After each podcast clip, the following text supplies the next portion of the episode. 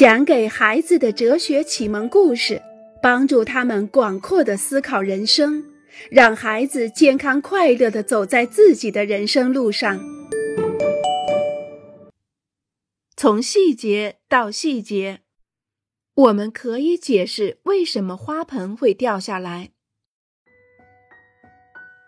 这天早上，住在布拉塞尔大街某栋楼里的十三层的罗杰安娜，发现她的盆栽有点发黄，于是她决定把它放到阳台上晒晒太阳。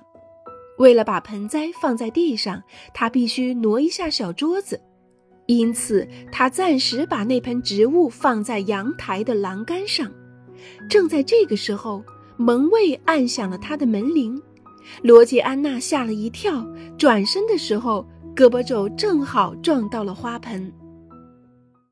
我们也可以解释为什么那个行人会从这里经过，因为面包师感冒了，他家楼下的面包房没开门，于是他去布拉萨尔大街的面包店买面包。所有这些小事件之间原本没有任何联系。但是这天早上，他们却毫无理由的相遇了。一盆有点发黄的植物遇上了按门铃的门卫，遇上了撞到花盆的胳膊肘，遇上了关门的面包店，遇上了一位早餐要吃新鲜面包的先生。而正是这样的一个个小细节，编织成为我们每一个人的故事。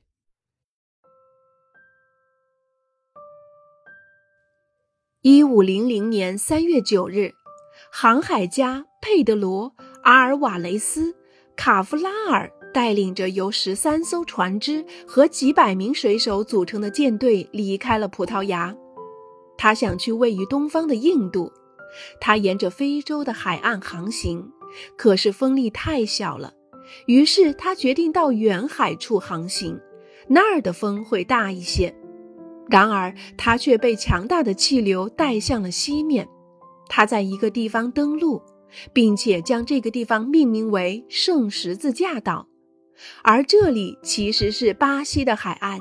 他将这片土地划归为葡萄牙的名下。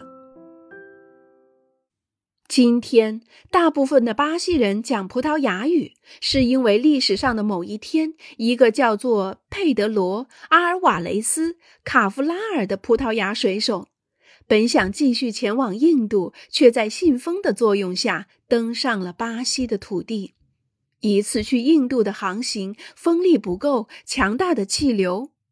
由一个细节到另一个细节，世界的历史就是这样写成了。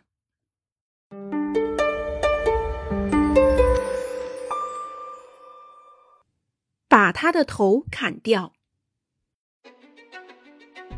你给我讲的这些是不可能的，国王生气地说。可是，尊贵的陛下，我向您保证，我说的都是实话。在我的国家，当天气很冷的时候，水是可以变成固态的。水是液态的，我从没见过固态的水。国王反驳道：“他从没有经历过北方国家的严寒。”陛下，水是会结冰的。挪威的大使坚持说道：“水会变得非常坚硬，就连您皇家的大象都可以在我们的河流与湖面上行走。”这、这、这种说法真是太荒诞了。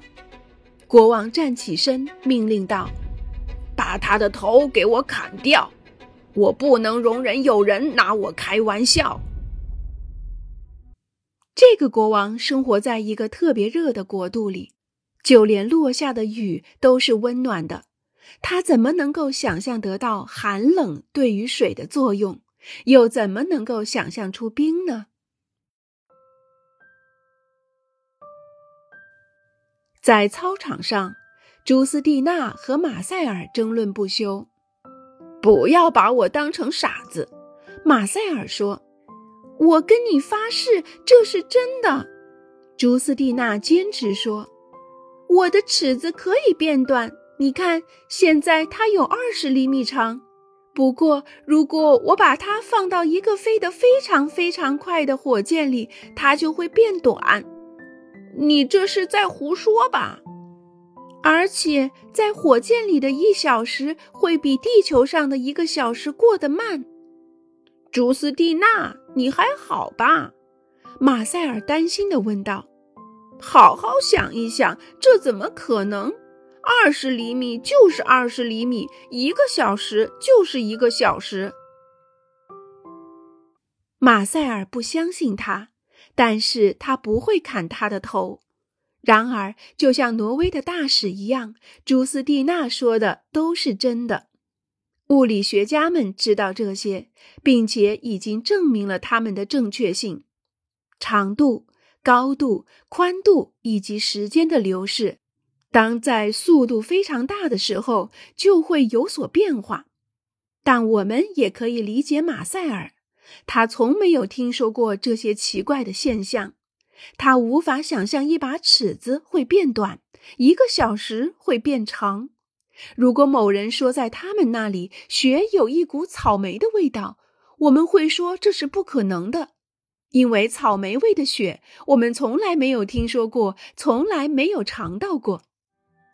为了知道什么是可能的，什么是不可能的，大多数情况下，我们都是根据自己所看过的、听过的、摸过的、闻过的或者尝过的来做辨别。在大多数情况下，我们都是在利用自己的经验进行判断。